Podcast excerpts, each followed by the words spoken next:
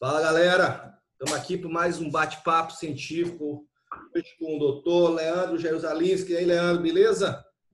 Beleza, boa tarde. Então, Leandrão, aqui vou fazer uma apresentação do Leandro. Aqui o currículo dele é extenso.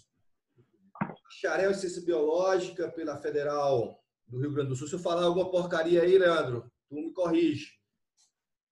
Mestre em Genética e Biologia Molecular também pela Federal do Rio Grande do Sul doutor em zoologia pela Universidade Federal da Paraíba, e aí já parte para uma parte mais um pesquisador, né? Coordenador do Centro Nacional de Pesquisa e Conservação de Primatas Brasileiros, que é filiado ao Instituto Chico Mendes, né? Exato. É, analista ambiental do IBAMA, ICMBio, é, com lotação em várias reservas biológicas é, pelo Brasil é atualmente o presidente da Sociedade Latino-Americana de Primatologia e um cara influente aí na primatologia, eu diria até no mundo todo. Muito obrigado, Leandrão. E vou obrigado, começar, vou começar pelo prêmio que você recebeu recentemente aí, né? Que a gente acha que pesquisador brasileiro, a gente só fica de olho no Nobel, ah, pesquisador brasileiro não ganha Nobel mas tem uma galera ganhando uns prêmios importantes na área, né? Fala um pouco aí desse prêmio, Leandrão, da importância para a área. E aí eu já vou aproveitar a segunda pergunta aí para tu me contar um pouco como é que sai o Piazinho lá do Rio Grande do Sul e chega a o coordenador nacional aí da primatologia no Brasil. Bom, boa tarde, Sávio. E dá um abraço para todos que estão nos vendo, nos ouvindo aí. Iniciativa muito bacana essa de, de fazer essa divulgação, né, da, dos profissionais que estão trabalhando com ciência em diferentes frentes, né? Acho que a gente precisa isso cada vez mais. É, bom, o, o, prêmio, na verdade, eu ainda não recebi, né? Eu fui indicado, né? Vou, vou receber no próximo Congresso Internacional de Primatologia. Estava marcado agora para agosto, mas em função da, da pandemia a gente está transferindo, né, adiando para agosto do próximo ano, né, adiando em um ano esse congresso, e lá que vai ter a né, cerimônia de entrega do, do prêmio, mas foi realmente assim um, um prêmio que me deixou muito contente, porque ele é um, um prêmio especial da presidência da Sociedade Internacional de Primatologia, né, a, atual presidente da Sociedade Internacional de Primatologia, que é a doutora Karen Strayer, da Universidade de Wisconsin, nos Estados Unidos, é, e ela ela é uma Jane Goodall do Brasil, né? Ela é uma Diane Foster, né? Uh, ela trabalha com os muriquis aqui no Brasil há, desde 84, então são muitas décadas. Ela tem o um estudo de mais longo prazo de primatas aqui nas Américas. Bom, e ela então ocupa esse cargo agora de presidente da Sociedade Internacional e é a partir dela essa iniciativa de né, me, me oferecer esse, esse prêmio e com a argumentação, enfim, embasado é, nas contribuições né, que, que eu tenho dado para a conservação de primatas no Brasil e para o desenvolvimento da primatologia na América Latina. Né? E, assim, interessante que quando eu recebi a, a informação, a notícia né, desse, desse prêmio, é, eu já respondi assim, claro, muito contente, muito emocionado, mas ao mesmo tempo eu entendo que, que não é um prêmio só pessoal, é um prêmio de um esforço coletivo, de muita gente que vem colaborando, e isso eu acho muito importante, sabe, sabe? É um, é, eu sempre digo que acho que não é só a gente fazer coisas bacanas, é a forma como a gente faz as coisas, sabe? Então a gente procura trabalhar de uma forma muito inclusiva, colaborando, né, compartilhando informações, dados, né? Enfim, é, mas tu me perguntou como é que sai o Piazito lá do Rio Grande do Sul. Na verdade, o Piazito vem de mais longe, vem da Argentina, né? É, eu, eu, saí da, da Argentina com, com, três anos, fui para Porto Alegre e me criei lá. E, e lá eu estudei biologia, né? Foi uma uma decisão até bem cedo que eu tive da, da biologia, muita influência da minha família, né? Meu, meus pais sempre tive contato com a natureza, né? Da, da é, acampar, mergulhar, cuidar de planta, bicho. A gente teve tudo que era bicho em casa, enfim. E, e aí, então, a escolha pela biologia foi muito natural, né? Ah, na época eu passei tanto na PUC quanto na URGS, optei por fazer na, na universidade pública, né? A Federal do Rio Grande do Sul tem uma uma é, é, qualidade no campo da biologia muito muito boa, muito grande. A PUC do Rio Grande do Sul também, na verdade, a, né, de um tempo para cá também deu um up muito importante. E aí eu fiz a biologia. No meio do caminho da biologia, eu, eu, eu decidi que eu queria trabalhar com genética, né? É, na verdade, isso remete lá para a sétima série ainda do primeiro grau. Eu li uma reportagem de engenharia genética é, na numa revista e eu cara, esse troço é interessante, tal, e eu fiquei com aquilo na cabeça. Aí quando eu estava no meio da universidade, da, da faculdade lá, eu digo, tá, vou tentar na genética aqui.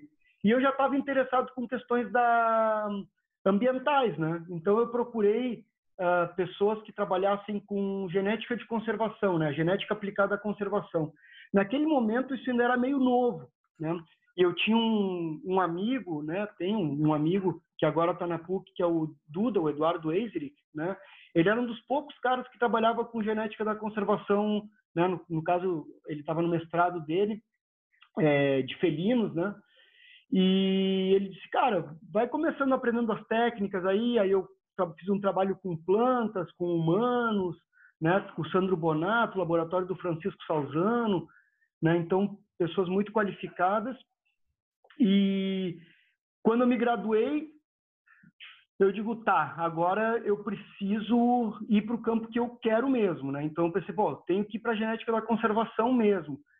E comecei, e eu tinha também de casa, assim, né, nos meus pais, são da área de psicologia, psicomotricidade, mas eles sempre trabalharam em, em, em, em uma clínica transdisciplinar. Então eu tinha aquilo na cabeça, eu digo, pô, não é uma abordagem sozinha que resolve as coisas, a gente tem que trabalhar em grupo, tem que trabalhar com, com outros saberes para a gente conseguir resolver problemas complexos, né, como esse da, da conservação. E aí eu comecei a procurar grupos que trabalhassem conservação no, no, lá em Porto Alegre, no Rio Grande do Sul, né?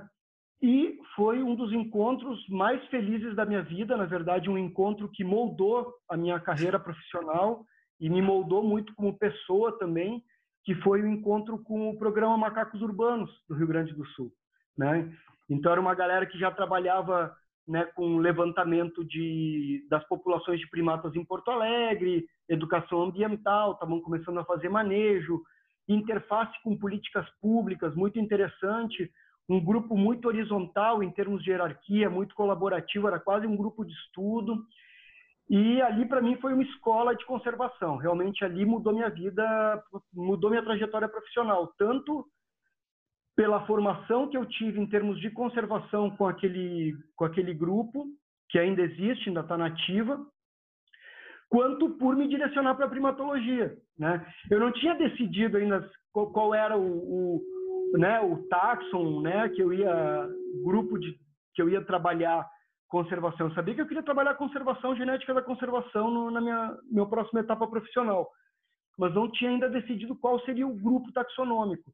É engraçado isso porque quando nas reuniões a gente, né, com outros primatólogos, às vezes a gente tem colegas que dizem, ah, eu sonhava desde os meus três anos de idade trabalhar com macaquinho, não sei o quê. Bom, não é o meu caso. No meu caso, os primatas entraram na minha vida. Obviamente que hoje eu sou um apaixonado completo por esse grupo, né?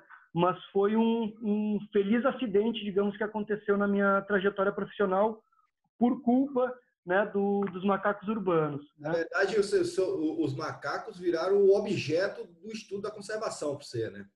Exatamente, exatamente. Foi o meu modelo, digamos, experimental, se é que dá para dizer dessa forma, para trabalhar conservação. E a partir daí, então, desenhei um projeto de mestrado que acabei fazendo com orientação do professor Thales Freitas, lá da Federal do Rio Grande do Sul, com orientação do Sandro Bonato, da PUC.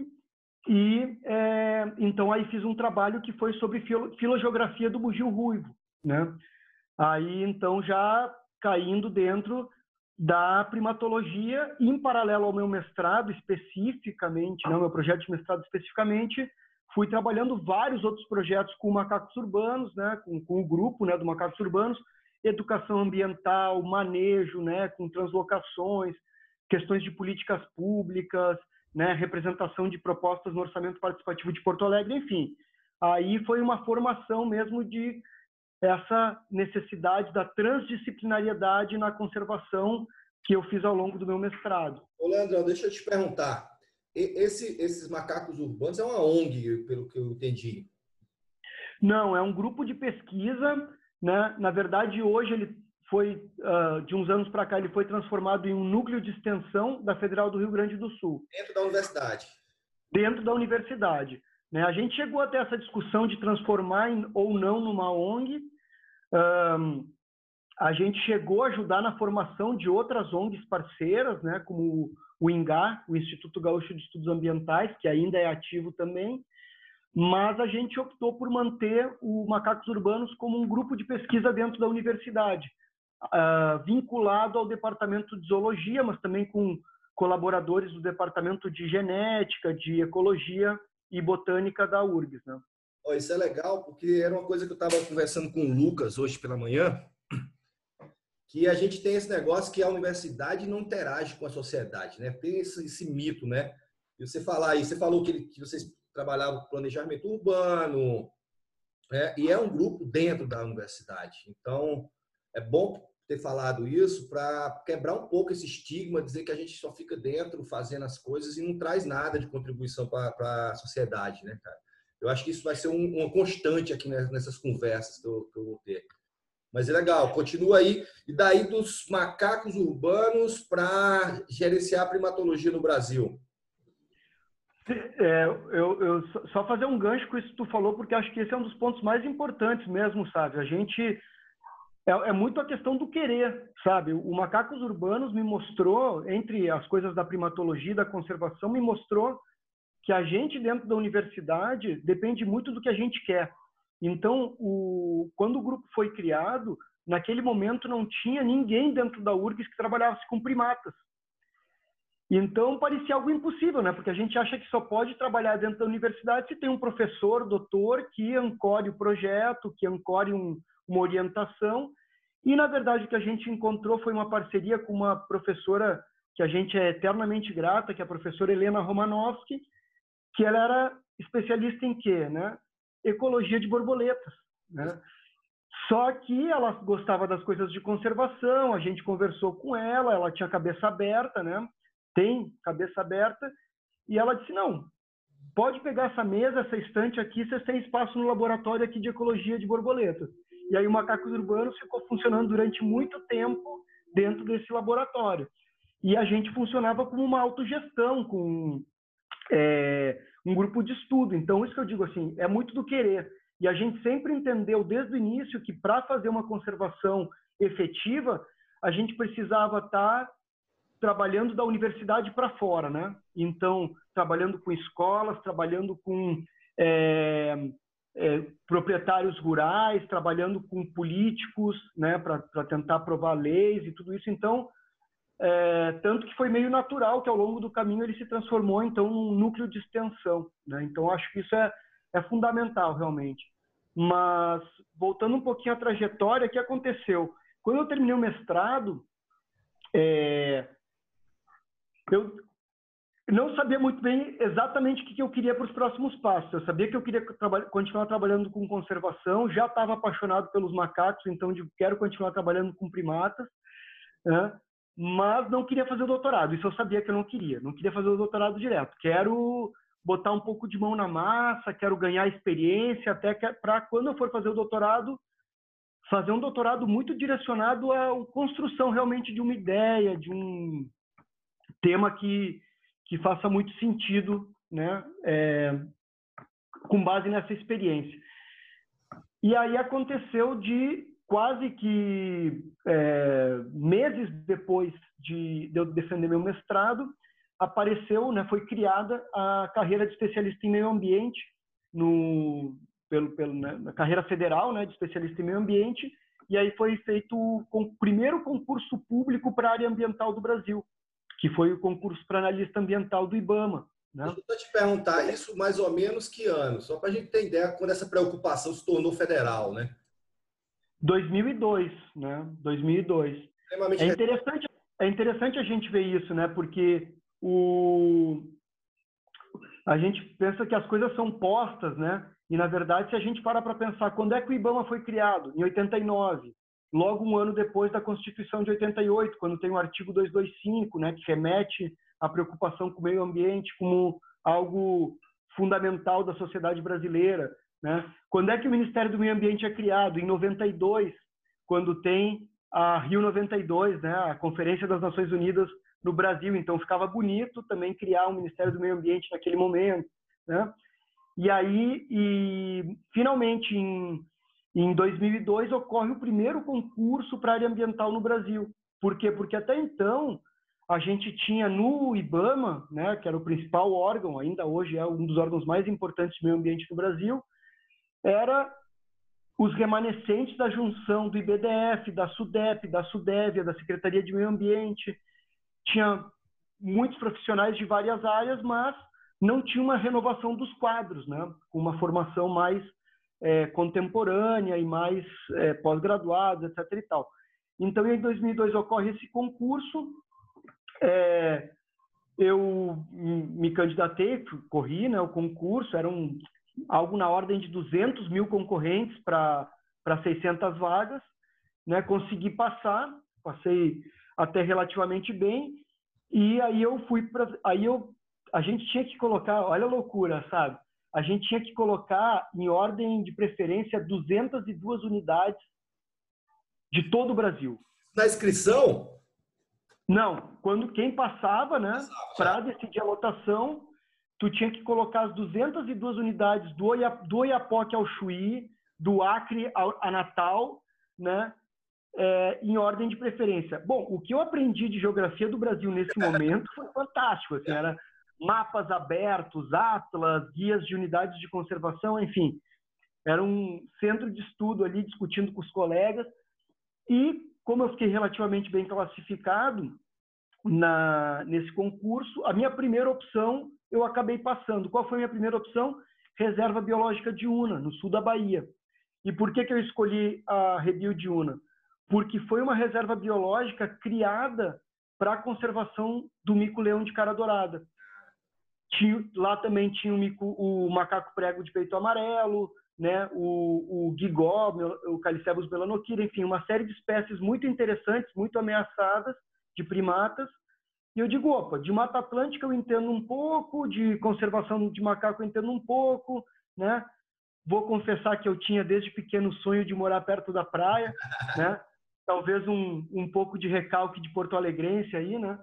Mas é, então fui para a Bahia, trabalhei um ano na Reserva Biológica de Una e uh, isso ao longo de 2003, né? E aí veio o, o, convite, né, do Marcelo Marcelino, que no momento era o coordenador do, do CPB, Centro Nacional de Pesquisa e Conservação de Primatas Brasileiros, naquele momento vinculado ao, ao, ao IBAMA, né? Depois veio a ser parte do ICMBio. E ele, né, eles vendo o meu currículo, eles precisavam de reforço de pessoal, o CPB tinha sido criado há pouco tempo, em 2001, então eles estavam fazendo um recrutamento de pessoal que tinha entrado nesse concurso para trazer para o CPB. E ele me perguntou se eu teria interesse. Eu digo, opa, claro que tenho. É, trabalhar com conservação de primatas é, é, é tudo que eu quero, né? Me doeu um pouco abandonar o projeto lá no sul da Bahia, porque realmente eu fui com muito entusiasmo, com muito gosto. Até hoje tenho grandes amigos, né, e muita vinculação, né, com, com tudo que acontece lá na, na Mata Atlântica da Bahia. Depois a gente chega lá, mas meu doutorado me levou para lá de novo anos depois, né? É, mas eu vim, vim, com muito gosto para o CPB. É, nesse momento em 2004. Né? Eu cheguei em 2004 para o CPB. Né? E aí, é, quando eu cheguei no CPB, foi muito bacana, porque eu encontrei realmente portas abertas, uma, uma organização que estava em estruturação, muito nova. Né? Se a gente comparar com outros centros do, do ICMBio, é, o mais conhecido, obviamente, é o Tamar. Né? Todo mundo conhece o Tamar, né? que ele é parte centro do ICMBio, parte fundação, né? então essa parceria, mas temos outros centros muito bem conhecidos, como o CEMAV de Aves, né? o CPN aqui de recursos pesqueiros, né? na verdade agora é de biodiversidade marinha do Nordeste, enfim, tem vários centros, são, somos 13 centros no, no ICMBio hoje, alguns, o, o, decano é o SEPTA, né, de peixes continentais, já tem 85 anos lá em Pirassununga, né, e o CPB é um dos mais novos né, desse, desses centros, ele foi criado só em 2001, ano que vem a gente completa 20 anos, né, e quando eu cheguei o centro estava ali com dois anos, dois anos e pouquinho, então encontrei um campo muito fértil para colocar em prática muitas daquelas ideias que eu tinha desde o tempo do macacos urbanos, de né, do que a gente precisava fazer, e obviamente isso já é, é, potencializado pela experiência que eu tinha tido de trabalhar em unidade de conservação federal e de correr um pouco de, de Brasil. Né? E aí eu começo a trabalhar no CPB, é, fui convidado para coordenar o setor técnico-científico do CPB, é, e isso eu coordenei até de, mais ou menos de 2004 até 2009. Em 2009 eu assumo a coordenação do CPB. O Marcelo, que era o coordenador do centro, foi assumir a diretoria né, de pesquisa, é, avaliação e monitoramento da biodiversidade em Brasília, né, que ele ocupou até uns dois anos atrás, e abriu uma seleção para a coordenação do CPB. Eu, até aquele momento, eu não tinha nenhuma é, intenção, sonho ou enfim, não passava pela minha cabeça assumir um cargo de coordenação. Mas eu digo, bom, vamos lá, né? Vou concorrer, vou, vou me apresentar. Se for uma. Se o que eu estou propondo para o centro for algo que faz sentido para o comitê de seleção, é, enfim, vou assumir esse desafio. Eu gosto de desafios, né? Tá, deixa aí... eu te pegar agora nessa aí, porque isso é interessante.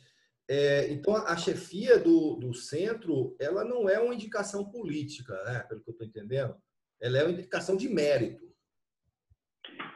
É, a, naquele momento, é um cargo de confiança. Então, ele é um cargo, sim, de disponibilidade política. Ou seja, o dirigente do, do ICMBio, né? O, no meu caso, quem está... Né, meu superior direto é o diretor da DBio, o presidente do, do ICMBio e o, ministro, e o ministro do Meio Ambiente. Né? Então, obviamente que eles dispõem, eles têm livre-arbítrio para é, dispor desse cargo da forma como convier. É, mas, pela natureza do trabalho dos centros, é, acaba é, requerendo né, uma formação, um conhecimento, né, até um trânsito né, científico, acadêmico e tal, que, enfim, é, na verdade, acho que todos, esses, todos os cargos, se a gente parar para pensar, eles requerem um conhecimento técnico ou técnico-científico da, da pasta do tema, né? que, é, que, a que se refere àquela coordenação. Mas naquele momento tinha sido implementado um processo bem interessante, que era um processo seletivo, de fato, em que a gente tinha que apresentar o currículo, tinha que apresentar um plano de gestão e tinha que fazer uma entrevista presencial com esse comitê de busca e seleção, né? E aí então esse comitê apresentava o relatório para a diretoria do instituto, que dizia se concordava ou não e no caso acabaram concordando com a, com a minha indicação, né, com minha seleção, concorri com outros quatro colegas muito qualificados, na verdade, é, qualquer um deles teria condições de ter fazer um excelente trabalho, né? E, e isso me dá muito orgulho, na verdade, de, de, ter tido eles como colegas nesse processo, né? Depois conversei com cada um deles e também as ideias deles ajudaram, né, na formação do centro, né? Mas de fato foi um processo é, que foi uh, adotado durante bastante tempo no ICMBio, de os coordenadores do centro serem escolhidos dessa forma por esse processo seletivo. Né? isso é legal, eu, caso... Andrão, porque tem muita gente que acha que esses cargos, tudo é só indicação política que não tem competência por trás, né? É bom deixar claro que, que muita gente boa está tá à frente e conhece a área, né? Porque no, imaginário isso é tudo cargo político, ah, é o filho de não sei quem. Então eu achei legal você pontuar isso aí para mostrar que realmente as instituições funcionam com técnicos, né? Sim. Bom, eu, eu, espero que no meu caso é, seja por um reconhecimento a essa trajetória técnico-científica, né? E por contribuições nessa área. Ah, com certeza, né, Leandrão? Porque, assim, o cara, se o cara não for técnico, cara, ele não consegue fazer um trâmite entre os, os outros especialistas, cara, porque ele não entende o que os outros estão falando. Né? E, é, e, e, sua carreira é já mostra mais, não precisa nem falar nada. É, você tem trânsito, você conversa bem com, com, com não só no Brasil, mas com o pessoal que está fazendo conservação em outros países. Eu sei, assim, eu estou contando aqui porque a gente conversa muito. Eu sei que você vai lá ajudar o pessoal em outros países, montar plano de, de conservação. Então, isso não é porque tu é filho do deputado X, cara. Tem uma competência aí, né? Não, não, não, não, não tenho nenhum político de carreira política, digamos, na, na família, né? E, e, e, na verdade, assim, uma coisa que a gente até isso aí é legal, sabe? Porque isso aí também remete ao, de novo, ao macacos urbanos, né? Isso é um, um constante na minha vida profissional, né? A presença dos macacos urbanos. É, eu me lembro que uma, num momento a gente elaborou um projeto de lei lá no grupo da universidade. Olha, também faz o link com aquele outra questão que tu levantou, né? Da, da universidade para fora, né? Então, a gente escreveu uma proposta de lei municipal que era é, o IP, tipo o IPTU ecológico, né? Como queriam transformar toda a área de Porto Alegre em área urbana, né? Antes tinha área rural e área urbana. A gente é, propôs né, esse IPTU ecológico que, mesmo sendo área urbana, quem mantivesse uh, mata nativa, né, áreas nativas, né, de, de, vegetação e tal, teria um desconto né, na, na, no IPTU, no pagamento do imposto né, ur, é, urbano é, municipal. A gente escreveu aquela proposta tal e dissemos, bom, agora nós temos que emplacar isso, né? Como é que nós vamos fazer? E aí a gente começou a dialogar com vários vereadores da Câmara Municipal de Porto Alegre, sem interessar partido, né? Isso foi uma coisa assim, claro, aí acabamos tendo né, quem bancou o projeto, tal, foi aprovado. O nome do Macacos Urbanos, obviamente, não apareceu em canto nenhum, né? Era o projeto do vereador tal, de tal partido, não sei o quê. Mas o que interessava era a causa, sabe? O que interessa é, a causa. Então, é, eu eu tô eu tô como coordenador do centro há 11 anos, né? Desde 2009, né? Então já passei por várias gestões federais aí e na verdade o a gente continua dialogando com todos os gestores, né, com todos os dirigentes, é, por, por acreditar no que a gente está fazendo, acreditar no trabalho, acreditar na contribuição que a gente pode dar. Né? Quando eu digo a gente, eu digo CPB, falo por mim, pelos meus colegas da equipe também, né? mas também por outros grupos institucionais que eu trabalho, né? a gente chega lá. E, e acho que é isso, é, é, é trabalhar sério, trabalhar por um objetivo, pelo trabalhar institucionalmente, isso é importante, sabe? Para que para que, que o centro foi criado, quais são as finalidades, a gente está fazendo bem nosso trabalho, estamos entregando para a sociedade né, o que ela precisa, o, que é, o, o motivo pelo qual a gente existe, a gente está cumprindo. Então é isso, sabe? Acho que é fazer esse trabalho de forma institucional, com seriedade é, científica e rigorosidade técnica para entregar o que, o que a sociedade precisa. Acho que essa é, é, a função de, um, de uma instituição pública, de um órgão público, né? Não, muito legal, Leandrão. E aí eu vou seguindo aqui, cara, e aí eu vou, eu tenho mais ou menos um roteiro que eu vou seguir com todo mundo. As conversas vão ser mais ou menos isso, porque eu, eu acho que é, que é interessante. E aí eu, eu, eu, eu queria ver nessa tua história aí, né? De ir para a UNA, depois vir para para João Pessoa, assumir a diretoria. Qual é a, a, quando foi que mudou a chave na tua cabeça de que tu era um estudante e tu disse, porra, agora, agora eu sou um pesquisador. E, e eu já emendo com isso, já, tu, tu já emenda também, que aí, quais foram os projetos iniciais que tu começou a tocar já como pesquisador, quando tu assume a diretoria, e qual o sucesso desses projetos e quais os projetos atuais que, que, que você está coordenando aí. Eu, eu sei que tem um que, que tem muito sucesso aí, que você recebeu a notícia recentemente, que você ficou super feliz. Então, conta um pouco aí nessa virada de chave e os projetos que vocês começaram e que estão tocando agora. Então, a, a virada de chave é, é para mim, pelo menos, essa coisa de, de me dar conta que eu estava sendo um pesquisador, na verdade, aconteceu muito cedo, foi quase instantâneo, né? Em, eu estava no meio da graduação, quando eu procurei, né, aquela conversa que eu comentei com o Duda, daí ele me direcionou para conversar com, com os mais uh, graduados do laboratório, que eram o Sandro Bonato, a Loreta Freitas, né, no laboratório do professor é, Francisco Salzano, lá na URGS. É, e eles me disseram, não, vamos, tu tá afim de colaborar com alguns projetos, aprender as técnicas, extrair DNA, rodar PCR e tal.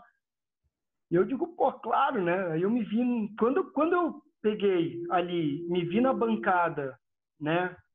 Com o jaleco ali, pipetando, extraindo DNA, que eu me lembro que eu vi no primeiro DNAzinho que eu vi no Ependorf ali, assim, eu digo, cacete. A mágica.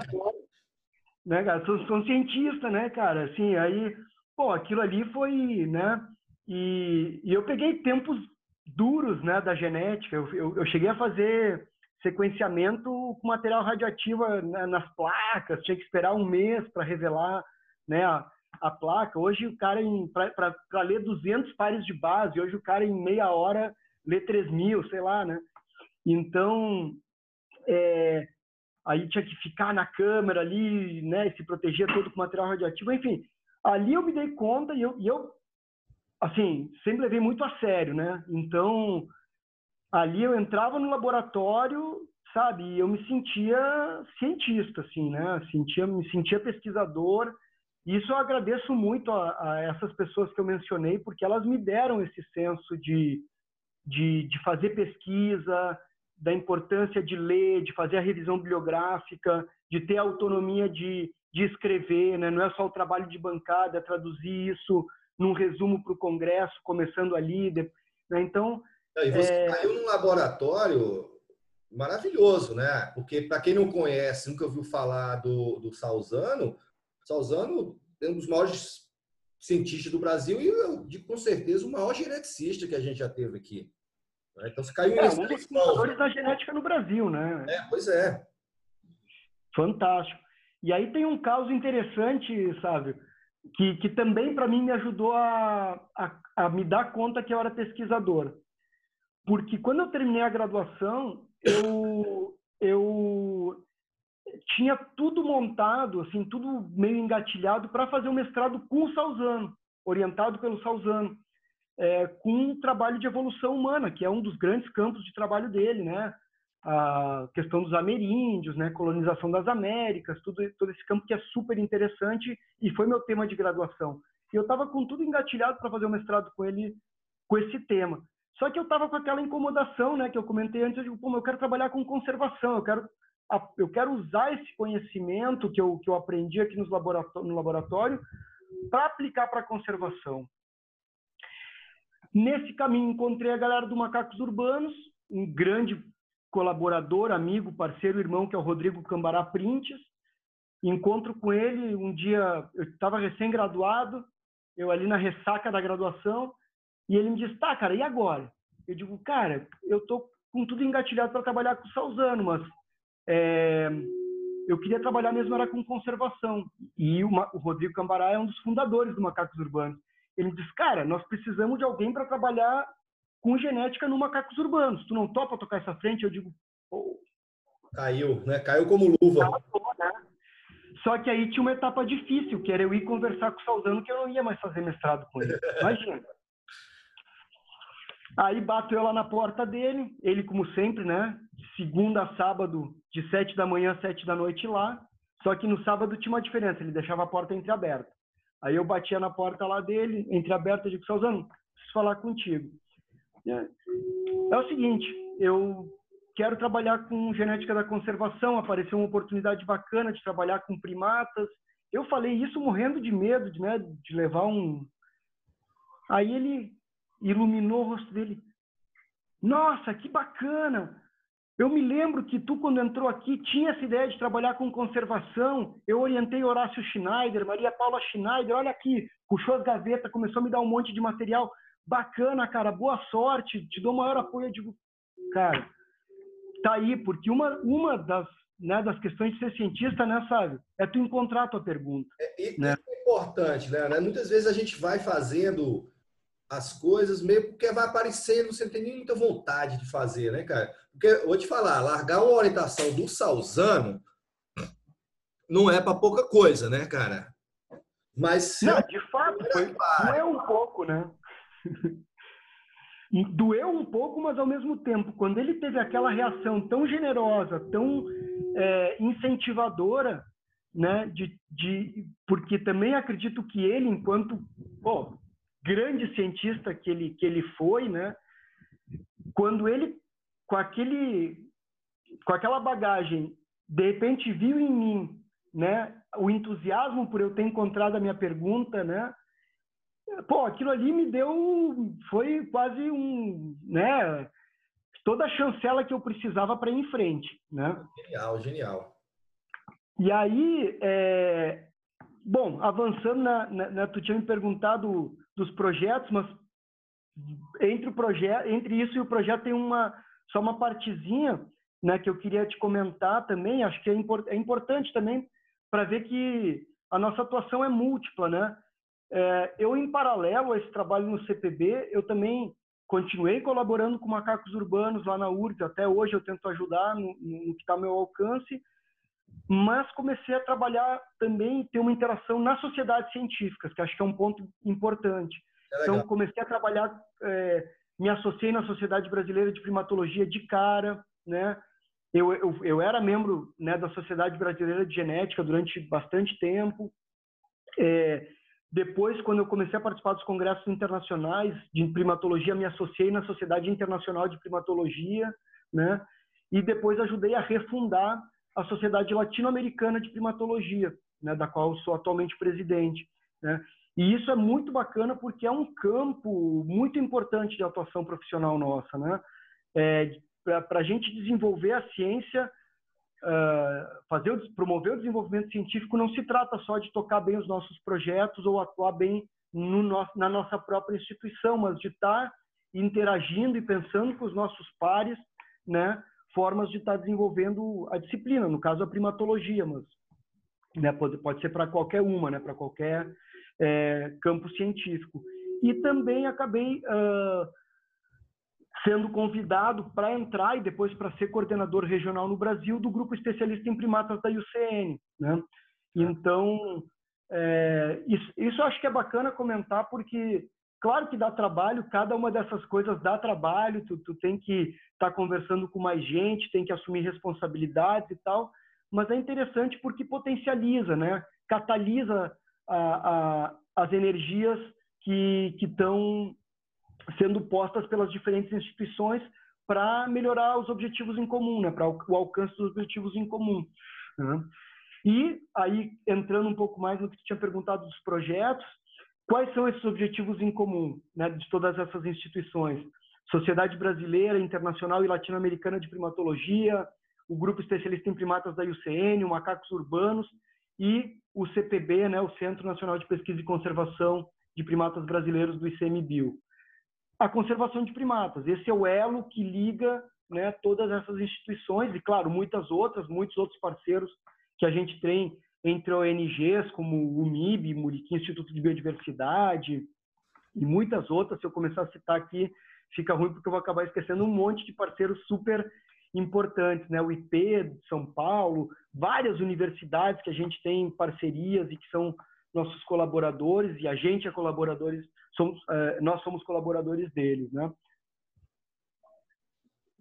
E o que a gente tem tentado fazer, né? Qual é o papel do CPB em tudo isso, né? Na conservação dos primatas. O papel do CPB é coordenar as estratégias para a conservação dos primatas no Brasil. Né? Então, nós, a nossa proposta é essa: promover a conservação dos primatas assumindo a responsabilidade de coordenar essas estratégias. Então, a gente roda a avaliação do risco de extinção das espécies, para dizer quais que estão ameaçadas de extinção. Né? A gente faz o plano de ação nacional para definir as estratégias de conservação das espécies ameaçadas. A gente roda o programa Monitora para fazer o monitoramento da biodiversidade dentro das unidades de conservação federal. A gente dá as autorizações por meio do CISBio para pesquisas né, com primatas. Né?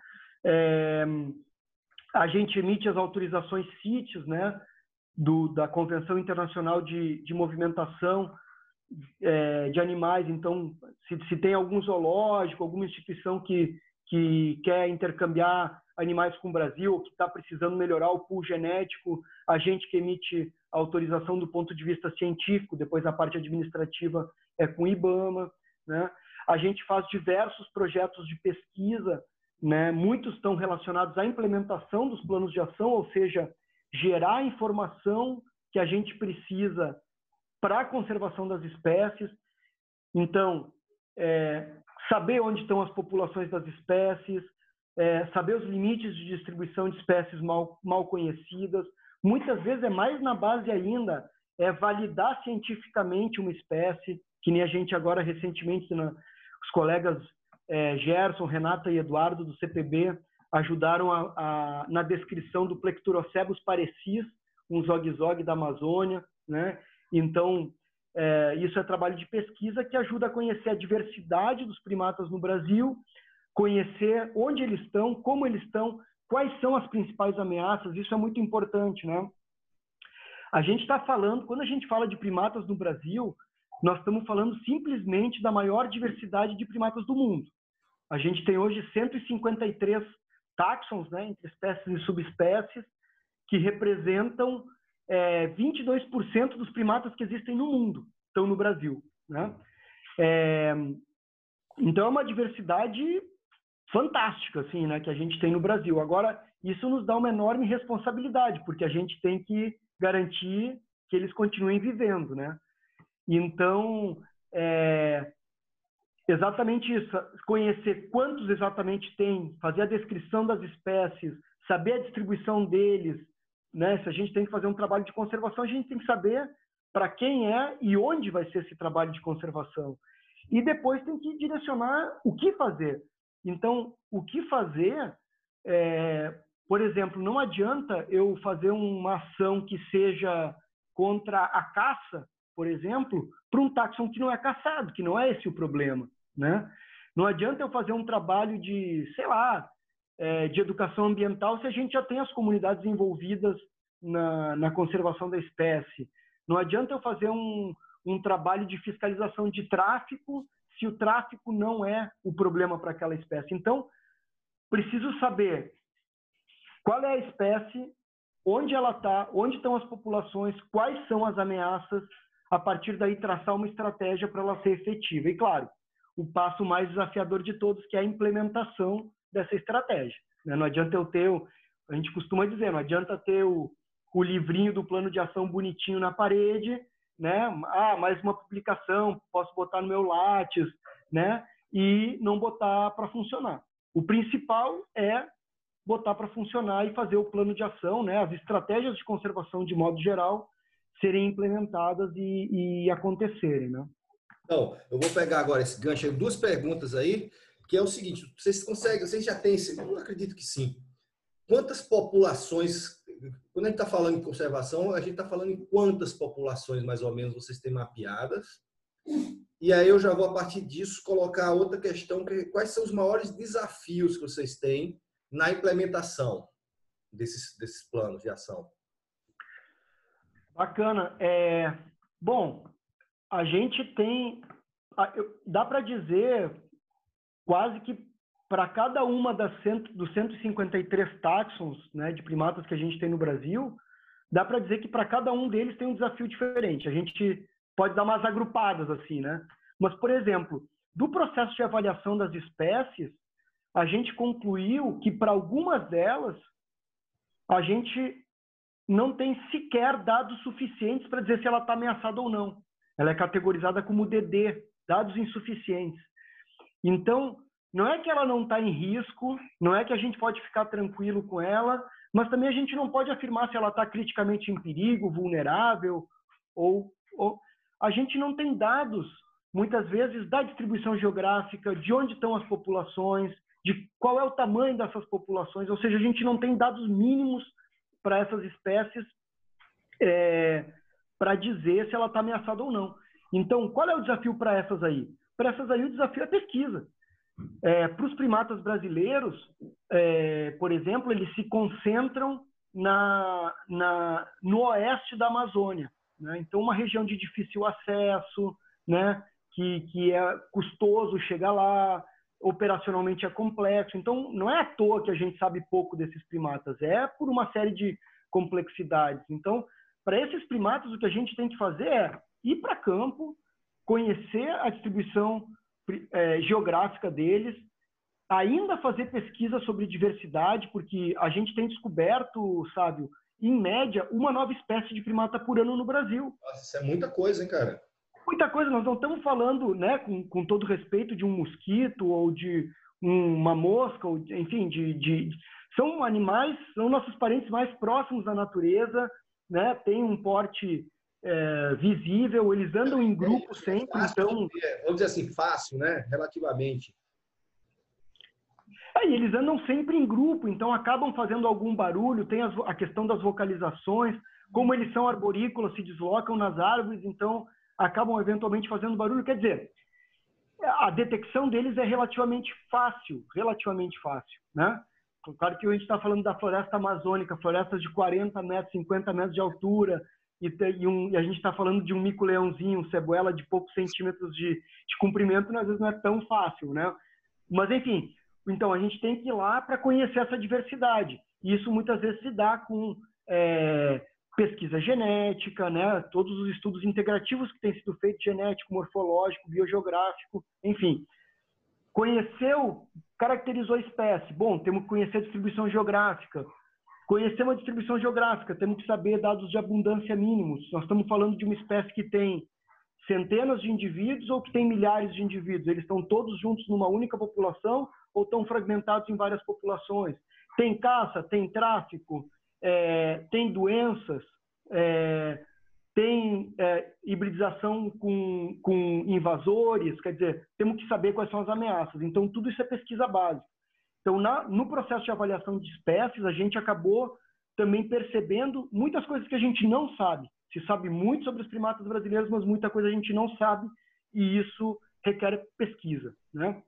Depois para outros táxons, aí eu vou para um vou pular todo o meio aí, vou para o outro extremo, para táxons como os muriquis ou os micos-leões, que são estudados intensivamente há muitos anos, a gente tem bons dados. Então, por exemplo, para o muriqui do norte, é, o Bracteles hipochanthus, o maior macaco das Américas, né? É um, um animal fantástico. É, Para o muriqui, a gente, muriqui do norte, a gente sabe que existem pouco mais de mil indivíduos espalhados em 15 populações, 15 áreas de ocorrência. Né? E, e, e, duas dessas, as duas maiores populações, que são a, a população da RPPN Feliciano Miguel Abdala, em Caratinga, Minas Gerais, e a RPPN é, não, perdão, e o Parque Estadual da Serra do Brigadeiro, né, é, também em Minas, essas duas populações concentram praticamente a metade de todos os muriquis do norte que existem. Né? É, por sorte, estão em áreas protegidas, né? uma privada e outra é, estadual, mas é isso, o desafio, agora o desafio que a gente tem, é, a gente tem mais ou menos bem quantificado essas populações, então mais ou menos mil indivíduos, um pouquinho mais, 15 áreas de ocorrência. Tá, e daí? A maioria dessas áreas dos muriquis do norte já estão em unidades de conservação. RPPNs, como a de Caratinga, Mata do Sossego, unidades de conservação públicas, como Serra do Brigadeiro, mas o Parque Nacional de Caparaó, é, e outras, né? Reserva Biológica da Mata Escura, também, uma população bem importante. Então, a área que eles têm está protegida. Só que, tá, e daí, né? Agora nós temos que pensar que eles estão ali como se fosse um zoo a céu aberto, eles estão confinados naqueles fragmentos. Então temos que começar a pensar outras coisas. Ampliar a área para esses animais, conectividade, às vezes, chegar ao ponto de algo que é muito complexo, mas é fazer o manejo metapopulacional, é algo que está sendo desenvolvido agora. Então, translocação de indivíduos para melhorar o pool genético, para conseguir repovoar áreas que tá nos, onde os bichos estão extintos localmente. Né? A gente tem um. Vale também aqui a gente é, é, mencionar, sabe, o caso dos micos-leões dourados. Né? O mico-leão dourado ele é um caso emblemático para a conservação de espécies no mundo. Não estou falando de primatas no Brasil, estou falando de espécies no mundo. Né? Então, todo um trabalho muito uh, importante de proteção das populações. É, muita gente não sabe, a primeira reserva biológica do Brasil, a reserva biológica de Poço das Antas, foi criada em 1974 para a conservação do mico-leão dourado. Né? Então, ela foi especificamente criada para isso.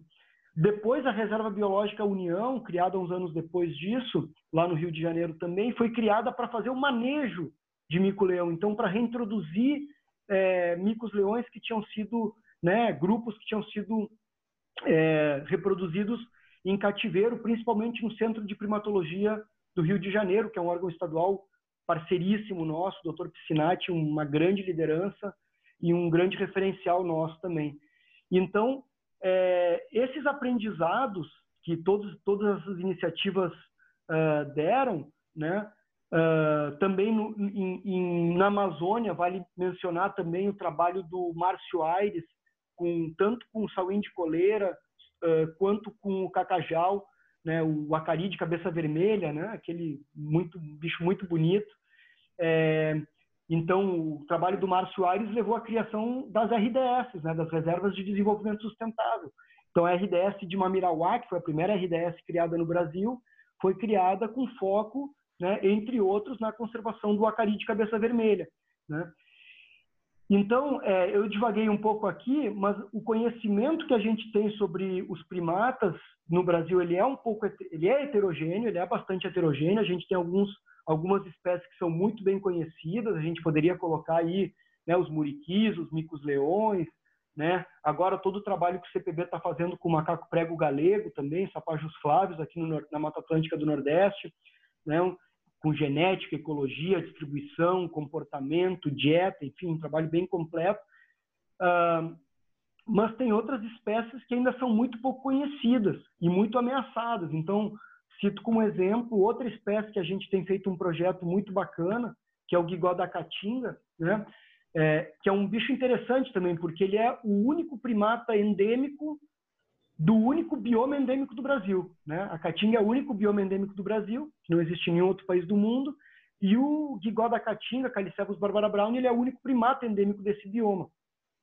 É um bicho que é considerado criticamente ameaçado e, até pouco tempo, uh, não se tinham bons dados de quantificação. Né? O Rodrigo Cambará, aquele colega que eu citei, o doutorado dele foi mapeando a distribuição dessa espécie. Né? Guerreiro se adentrou a Caatinga para tentar conseguir, para conseguir, na verdade, mapear a distribuição dessa espécie. E mais recentemente, a gente no CPB está implementando o projeto Primatas da Caatinga, com foco no guigó da Caatinga e também no macaco prego do peito amarelo, que é um animal, uma espécie que se conhece mais ou menos bem na Mata Atlântica, ou até bastante bem na Mata Atlântica, mas na Caatinga se sabe muito pouco sobre ele. Né? Então a gente colocou, está é, tá, tá implementando esse projeto, que é o projeto Primatas da Caatinga, com foco nessas espécies. O colega André Alonso, né, o Eduardo também, do, CPB, dois colegas do CPB, meteram as caras lá na Caatinga e implementaram, junto com o Igor também, uh, Coelho um, um projeto para tentar quantificar. Assim, falei para eles, ó, o desafio é quantificar as populações de Vigor na Caatinga. Como é que nós vamos fazer isso? Quebraram a cabeça tal, acabou de ser publicado agora no na American Journal of Primatology um artigo, acabou semana passada, é, um artigo que é implementando um, um, um método de quantificação das populações do gigó da caatinga com playback né, com toda uma análise, né, estatística em cima para a gente é, conseguir quantificar as populações. É, e aí, então, a gente está tá conhecendo melhor esses dados básicos para saber como é que está a situação de conservação da espécie. Onde está quantos são, quais são as ameaças, né? Então, para muitas espécies, sabe, é, tentando aí concluir a resposta, a gente não tem essa, esse dado de quantas populações existem, onde que estão exatamente. Então, a gente precisa de pesquisa básica para isso, né? Ao mesmo tempo que a gente precisa a chamada pesquisa aplicada para fazer questões como manejo, né? É, qual é a dose de anestésico que precisa para manter o muriqui sedado durante meia hora para a gente conseguir fazer as medições, tirar o material para genética, fazer uh, analisar se tem algum ectoparasita e esse tipo de questão e depois conseguir liberar ele em segurança. Né? Nós estamos falando de uma espécie que tem mil indivíduos, nós não podemos nos dar o luxo de perder nenhum. Né? Então, é, todo esse trabalho de pesquisa a gente precisa fazer para conhecer a diversidade e para garantir a conservação da, dos primatas aqui. Né? Isso é muito legal, porque, como você falou, a caatinga é o único endêmico. E eu acho que deve ser o que é menos estudado, né, cara? Em todas as áreas da biologia, a gente não entende nada da a gente sabe muito pouco, né? É, aí já pegando esse gancho aí teu, aí a gente já está encaminhando, vou caminhar para a última pergunta, que são, são duas, que eu acho que tem a ver. Né? Você falou os desafios aí de mapear isso tudo aí, que também um país desse tamanho, com dificuldades, tipo, entrar na Amazônia não é igual entrar numa Mata Atlântica fragmentada, né? É, tem problemas, a gente sabe, e aí eu vou te perguntar também quais as satisfações né, do trabalho. E aí, junto com essa pergunta, para a gente fechar, já queria que tu respondesse qual a importância da gente valorizar a ciência nessa, nesses desses desafios e, e como é que a ciência pode ajudar para manter essas espécies e cada vez melhor preservadas. Legal. Bom, é...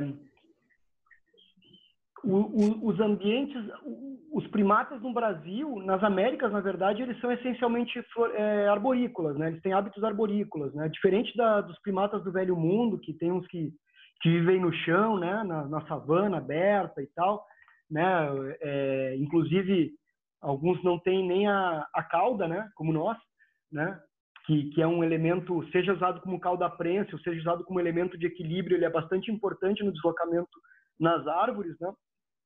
É, mas então, nesse sentido, os nossos primatas eles estão concentrados em dois biomas, que são a Mata Atlântica e a Amazônia, que são os dois biomas que têm mais uh, ambientes florestais, né?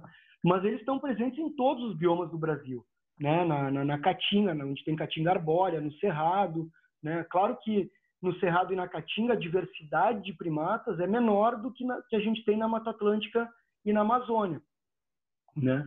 É, se a gente vai falar de é, numa perspectiva não só de primatas, mas de biodiversidade, uh, a Mata Atlântica é um hotspot mundial né, de biodiversidade, ou seja, tem uma altíssima diversidade biológica e está muito ameaçada, já perdeu muito da sua cobertura florestal original. Né, e, e os primatas contribuem para essa característica. E na Amazônia a gente tem uma das chamadas wilderness, né, uma das áreas mais selvagens ou pristinas do mundo, né, em que a gente tem ainda uma densidade populacional humana relativamente baixa, com é, muito ainda da sua área original é, mantida, né, da sua cobertura florestal original mantida. Né? Então, é, nesse sentido, é, é natural que, os, historicamente, os estudos de primatas no Brasil se concentraram nesses dois biomas, na Mata Atlântica e na Caatinga. Né? Na Mata Atlântica, muito esse trabalho muriquis, micos-leões, essas espécies mais carismáticas e muito ameaçadas, né, que tiveram à beira da extinção, de fato. O mico-leão dourado teve a beiríssima da extinção e foi resgatado, né? Mico-leão preto também, todo um trabalho que, que os colegas do IP capitaneiam, né? O mico-leão dourado tem a Associação Mico-leão Dourado, uma ONG parceiríssima nossa e que faz um grande trabalho, né? É, e na Amazônia também, né? Instituições como o INPA, né? O Instituto Nacional de Pesquisas Amazônicas, o Museu Paraense Emílio Guild, né, a Universidade Federal do Amazonas. Então, são instituições que têm um, um historicamente um papel de destaque. O Instituto Mamirauá, né, fantástico, uma atuação incrível, né, vem lá de Márcio Aires, mas passa por colegas né, como Helder Queiroz, João Valzec, enfim, vários parceiros aí. É, Então, obviamente que historicamente se concentrou nesses dois biomas a, a pesquisa e o trabalho com, com, primatas no Brasil. Então, a, a caatinga ficou também para primatas bastante esquecida, né? É, e aí, daí vem um pouco essa motivação do projeto Primatas da Caatinga. A gente quis botar logo no nome, né, para para fazer. Não somos pioneiros, não somos os únicos, mas a gente quer é, trabalhar, né, aí nesse nesse bioma porque ele tem uh, aí tem uma outra questão interessante, né? Uma coisa vai puxando a outra. A gente tem espécies, por exemplo, como o bugio preto, a lota caraia, né? Ele é a espécie que tem a mais ampla distribuição, espécie de primata que tem a mais ampla distribuição nas Américas, né? Só que a situação dele nos diferentes biomas é muito diferente. Na Caatinga, por exemplo, o bicho está muito mal, para usar um termo suave, né? eles estão realmente é, é, em pequenos bolsões de floresta um pouco mais úmida, sofrendo caça, né? Porque continua sendo um recurso ali, obviamente que todos os outros elementos da fauna de médio e grande porte, a maioria já está extinta localmente pela pressão de caça. Então eles acabam sendo uma alternativa nesse sentido, né? De recurso proteico. Então é, tem que ver isso aí também. É, mas não podemos esquecer do Pantanal. O Pantanal também tem uma diversidade de primatas bem interessante, é desafiador também o trabalho lá, a gente ainda tem que conhecer melhor. Tem algumas é, é, serras, enfim, né, que a gente precisa entender melhor quais são os primatas que estão ali. A, uma dinâmica hídrica toda diferente ali, a questão né, do, do, dos rios, né, sendo os principais limitantes para primatas, né? Que é um, é, é um, um, um, bioma desafiador também, né? Um bioma desafiador. A gente precisa estudar melhor os primatas lá, conhecer melhor a, a ecologia dos primatas lá. Bem, é, então é bastante diferente. Agora, uma coisa que, como o nosso foco, né, do CPB, são as, as espécies ameaçadas, e o meu foco pessoal é conservação de primatas por essas diferentes instituições, na Amazônia, a gente acaba se concentrando onde? No arco do desmatamento. Né? Uh, a gente vale lembrar que a Amazônia ainda tem muita área intocada ou, ou muito ainda preservada, mas a gente já perdeu mais de 20% da cobertura florestal original em pouco mais de 50 anos. Né? Então a gente chega em áreas, sabe, na, na Amazônia, ali no arco do desmatamento, em que a gente parece que está trabalhando na Mata Atlântica. Está o nível de fragmentação dos hábitats, né? está o nível de, de isolamento das populações. Então, isso é muito preocupante, porque é, o que a gente está registrando ali em tempo real é o que aconteceu nos últimos três séculos, ou cinco séculos, se na quiser. Mata Atlântica. Na Mata Atlântica. A olhos vistos, extinções locais, né? É, isolamento né, reprodutivo, social. Né? Então, é, agora, é diferente, né? A gente tem áreas que a gente só acessa de barco, né? É muito, assim, eu adoro, eu adoro trabalhar em todos esses biomas, é, não, não consigo nem dizer qual é o preferido. Mata Atlântica, eu sou apaixonado, a Amazônia, obviamente, que, que é extremamente sedutor, né? Todo, toda a diversidade que tem lá de primatas. É, teve os dois dias que eu vi mais táxons de primata na minha vida. Um foi na, na Reserva Biológica do Jaru, em Rondônia, e, é, e o outro foi em Uganda, né? O ano, ano retrasado, quando eu fui visitar os gorilas lá e os chimpanzés também, né? É, bom, isso para falar um pouco da, da diferença. Obviamente que é desafiador. Agora, não é só uma diferença entre Mata Atlântica e, e Amazônia a caatinga é extremamente desafiador. Vai fazer um transecto linear na, na caatinga, com aquele monte de espinho, aquela mata é muito toda fechadinha. Por isso até que a gente teve que bolar esse outro método. Não, para aí. Transecção linear aqui não vai dar certo. Vamos pensar outra coisa. Por sorte, né, os gigós são muito responsivos ao playback, eles gritam realmente e a gente consegue escutar um, dois quilômetros de distância. Então, a gente tocando playback uh, eles respondem né, para defender seu território.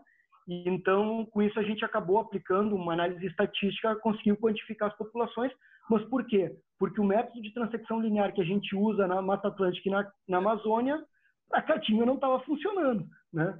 É, faz barulho, é difícil abrir, é difícil manter a trilha, tu te machuca todo, né? Não é à toa que, o, que os vaqueiros da caatinga com os gibões, aqueles de couro, né? Para se proteger, né? Então, isso, né? Aí, até tu tinha me comentado do, do, do projeto, falou, esse projeto vocês aprovaram agora, né?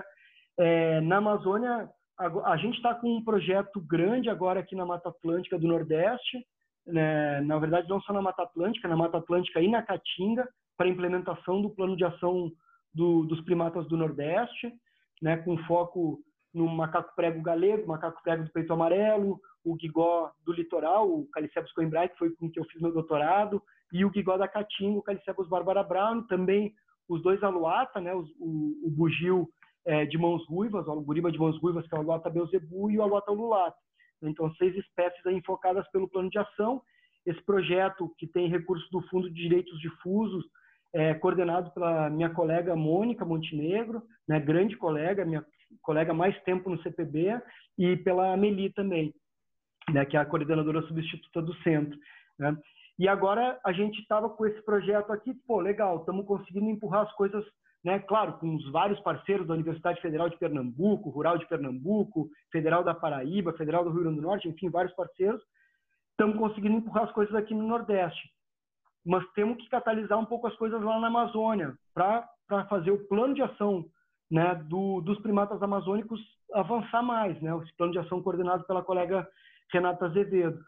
E e aí é, surgiu essa oportunidade, a gente apresentou uma proposta é, casando a questão de primatas em unidades de conservação e os impactos que aqueles incêndios, né, que houve no último ano, com aquelas grandes queimadas, que impactos isso teve sobre as populações dos primatas mais ameaçados, né, os criticamente em perigo e em perigo.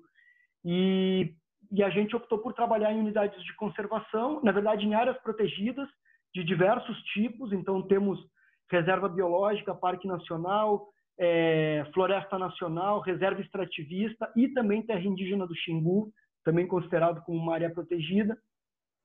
Ao longo do arco do desmatamento, então, desde o Maranhão até o Acre, né, passando por Rondônia, Amazonas, é, e a gente então conseguiu aprovar esse projeto, projeto na ordem aí de 100 mil dólares, para fazer expedições para essas áreas para tentar verificar aquelas perguntas, né? Diversidade, efetivamente inventariar os primatas que estão ali, conhecer as, as ameaças e, uh, especialmente, o impacto que as queimadas tiveram sobre a abundância ou sobre a diversidade de primatas nessas áreas e, a partir daí, fazer recomendações de manejo, de hábitat ou de populações e de conservação de modo geral. Né? É... Satisfação que tu perguntou, bom, acho que dá para ver um pouco da paixão que eu tenho pelo tema, né? Que eu vou me empolgando aqui, uma coisa vai emendando na outra. Eu acho, sabe, se fosse para para tentar sintetizar a satisfação, é, eu acho que a principal satisfação profissional para mim é influenciar vidas, sabe? É, e quando eu falo de vidas, falo no sentido amplo. Então, obviamente que o mais importante nesse, nessa ideia aí é influenciar a vida dos primatas, né? Influenciar que eles continuem vivendo, né? Então, se, se, se, com o meu trabalho, se com minha dedicação profissional e, e até pessoal, né? Empenho pessoal, porque a gente abdica de muita coisa, né? Do, da chamada vida privada ou, ou particular para o trabalho profissional. Se eu conseguir ajudar a que uma espécie, uma população ou um indivíduo de primata continue vivendo, cara, isso já é a satisfação, assim, sabe? É, é, acho que essa é a, sabe? É, eu, eu sei do teu interesse, né? A gente compartilha desse interesse, mas obviamente que tu te dedica muito mais à questão da evolução, né? Mas eu costumo dizer, cara, que a, que a conservação, a se dedicar à conservação é se dedicar à evolução em tempo real, Com certeza. Porque tu trabalhar pela conservação é tentar garantir que os processos ecológico-evolutivos continuem acontecendo, né? Então, se eu, então é isso. Se eu conseguir ajudar que uma espécie de primata sobreviva e, com isso, é, ela ajude a, a, a, essa espécie, essa população de primata, por ingerir um fruto, defecar, fazer germinar uma planta e com a floresta que se cria dali, manter água saudável para todos, né? E assim por diante, ou seja, influenciar esse ciclo de vida, eu acho que é essa a satisfação. Então, quando a gente consegue ver que conseguiu restabelecer uma população, a gente estava junto esses tempos quando é. os muriquis lá de Bitpoca é, foram liberados, e me emociono agora só de lembrar. É, cara, tu saber que pelo teu trabalho e trabalho de vários parceiros, a gente conseguiu fazer com que uma espécie que estava extinta localmente voltasse a existir ali, né? Cara, isso é uma satisfação enorme, sabe? E paralelo a isso, por todos os trabalhos é, em equipe, né? Isso é uma tônica também da minha trajetória profissional, né? Trabalhar em equipe, né?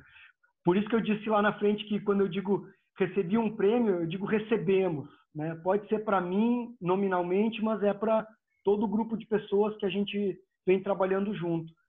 Uh, desde o Macacos Urbanos, passando pelo CPB, Grupo de Especialistas em Primatas, Sociedades, Slaprim, SBPR, IPS, né? Todos esses trabalhos, os planos de ação, a avaliação de espécies, enfim, todos esses processos, todas essas instituições, todos esses trabalhos são trabalhos coletivos. Né? Então, a satisfação minha também passa por influenciar vidas de outros, né? de, outros, de outras pessoas, de outros colegas. Então, a gente tem feito um trabalho agora muito bonito com um, um, um grande colega e amigo, que é o, o Martin Kovalevski, da Argentina, né, junto com os colegas da Islaprim, Liliana, Luciana, de ajudar a formar grupos de primatologia em países onde não existe. Né? Então, fizemos isso na, na Bolívia, se formou a rede boliviana de primatologia, ano passado no Paraguai, então se formou CAI Primates de Paraguai, né?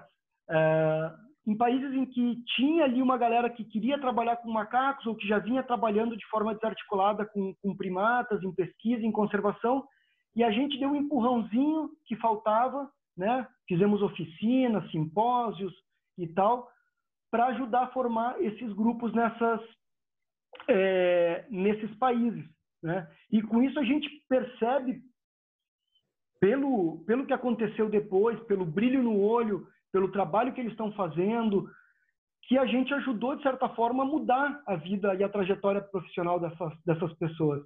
Talvez seriam colegas que, por não ter uma oportunidade ou por não ter esse incentivo, acabariam não continuando na primatologia ou na conservação. E com, essa, com esse nosso aporte, com essa nossa ajuda, talvez, com nossa influência, é, acabaram ficando e se fixando. E com isso a gente percebe que tu mudou um pouco a, a vida. Então a gente influenciou a vida dessas pessoas. E para os nossos colegas aqui, esse processo também ocorre, por exemplo, quando a gente elabora um plano de ação, que é um processo coletivo, tu vê quando muitas vezes o colega diz, pô, estou repensando aqui quais são minhas prioridades, né? Eu trabalhava muito para isso, agora eu vou, tô vendo que é mais importante trabalhar para aquilo, né? Então, com isso, tu acaba influenciando vidas, nesse sentido amplo de parceiros, de colegas, de, de estudantes, dos primatas, né, e assim por diante. Então, a minha satisfação pessoal reside aí. Quando, quando eu percebo que eu consegui, de alguma forma, ajudar, influenciar positivamente é, a trajetória de uma pessoa, de um colega, ou um, um indivíduo, né, uma espécie, ou um, um indivíduo de primata continuar vivendo, é, isso é que nos motiva, na verdade. Esse é o motorzinho que, que faz todo dia sair da cama, levantar e, né, e trabalhar e ficar tão enlouquecido é, para que as coisas andem. Né? E aí isso faz gancho com a, com a tua última pergunta, né? Qual é a importância da ciência na atualidade? É...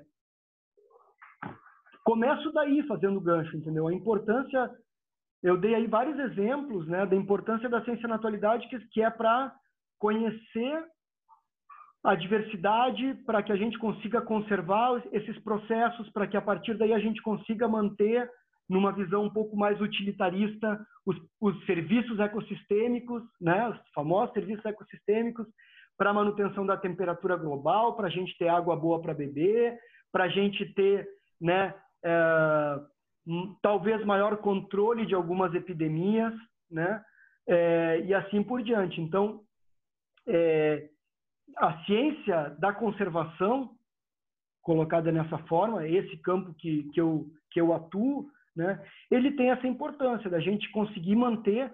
A gente sabe, por exemplo, né, muito é, muito bem colocado. Estava é, ouvindo o podcast A Terra é Redonda, né, que é muito bom, os podcasts da revista Piauí, né, ele, ele, falando do serviço dos polinizadores, por exemplo, né, eles estavam falando sobre isso. Né. Então, a gente trabalhar ciência para conservação, da básica à aplicada, se é que a gente pode colocar isso e todas as gradações nesse meio, é trabalhar pela nossa própria vida, pela nossa própria sobrevivência, por a gente ter qualidade de vida, é, por a gente continuar existindo, porque o planeta, né, que até onde a gente sabe é o único que tem vida e mesmo que outros tenham, eu duvido que algum tenha essa maravilhosa biodiversidade que a gente tem no planeta Terra, né? Essa coisa fantástica que a gente tem aqui. Então, é, é, a ciência é necessária para isso. Agora, se quiser convencer quem ainda não está convencido, a gente pode falar de coronavírus. Pô, Leandrão, pô, a gente podia ficar aqui um tempão, mas já estamos no tempo aqui, senão a gente vai ficar três horas aqui. foi ótima a conversa, cara. Aprendi muita coisa aí do teu trabalho. E eu acho que quem vê essa, essa papo aí, eu acho que também vai aprender um montão de coisa. E, e, realmente, cara, a gente conversa contigo, vê essa tua paixão aí. E é beleza, é bacana, é bonito, cara. Então, velho, muito obrigado. E vamos marcar mais para frente outras conversas também, que eu sei que tu tem muita história aí da primatologia para contar pra gente. Muito legal, a gente tem, tem uns casos aí também. E é, é isso, Sabião. Acho que eu quero te agradecer pela oportunidade né, de compartilhar um pouco isso. Na verdade, até pela oportunidade de, nesse momento de né, tantas excepcionalidades, a gente está tendo esse momento de conversar aqui um tete a tete, a gente gosta muito de conversar, né? então foi, foi bom que, que a gente teve mais essa oportunidade e até de compartilhar com outros colegas né, esses papos que a gente tem, parabéns pela iniciativa, né? É, e é isso, sabe, acho que voltando ao gancho lá do início, é, eu acho que é muito importante a gente é, encontrar na ciência as nossas perguntas, encontrar nossa trajetória, o que, que a gente quer se dedicar. Não tem jeito, vai ter momentos que tem problemas, vai ter momentos que a gente fica de cabeça cheia, quer soltar tudo. Então, só se tu tiver muita paixão realmente pelo que tu faz, tu gostar de fato a pergunta, as perguntas às quais tu está te dedicando, aquilo que tu está fazendo, é, as coisas funcionam. E para isso a gente precisa também está trabalhando é, o que eu disse, né, cara, de não só no que que a gente está trabalhando, mas a forma que a gente trabalha, né? Então, trabalhar sem sacanear os outros, trabalhar é. sem prejudicar ninguém, trabalhar não de uma forma competitiva, mas colaborativa, né? Ser inclusivo, trazer as pessoas para perto, dar chance, dar oportunidade para os mais novos, para os mais velhos, para todos, né? Que queiram ajudar. E, nisso aí eu me identifico muito, até eu não sei se eu comentei, se eu mencionei, mas o, o Fabiano Bião, né, Fabiano Melo, né, que é um par grande parceiro na conservação dos primatas no Brasil, a gente compartilha muito essa visão da forma de fazer as coisas, né? E é isso, sabe? Acho que isso também permeia aí a tua iniciativa, né, de compartilhar, né? Então, dessa oportunidade da gente poder estar compartilhando alguns conhecimentos, experiências com com os demais. Né? Muito obrigado. Foi ótimo essa conversa, cara. Muito obrigado pela tua disposição. E quando acabar essa quarentena, vamos marcar uma cervejada e um, churrasco. Combinadíssimo. Beleza? Agradeço a todos aí que tiveram paciência aí também de ouvir. Estou à disposição também para consultas, perguntas, enfim, para quem tiver mais interesse em algum desses temas específicos aí. Obrigado, Savião. Um abraço, viu, cara? Um abraço, meu querido.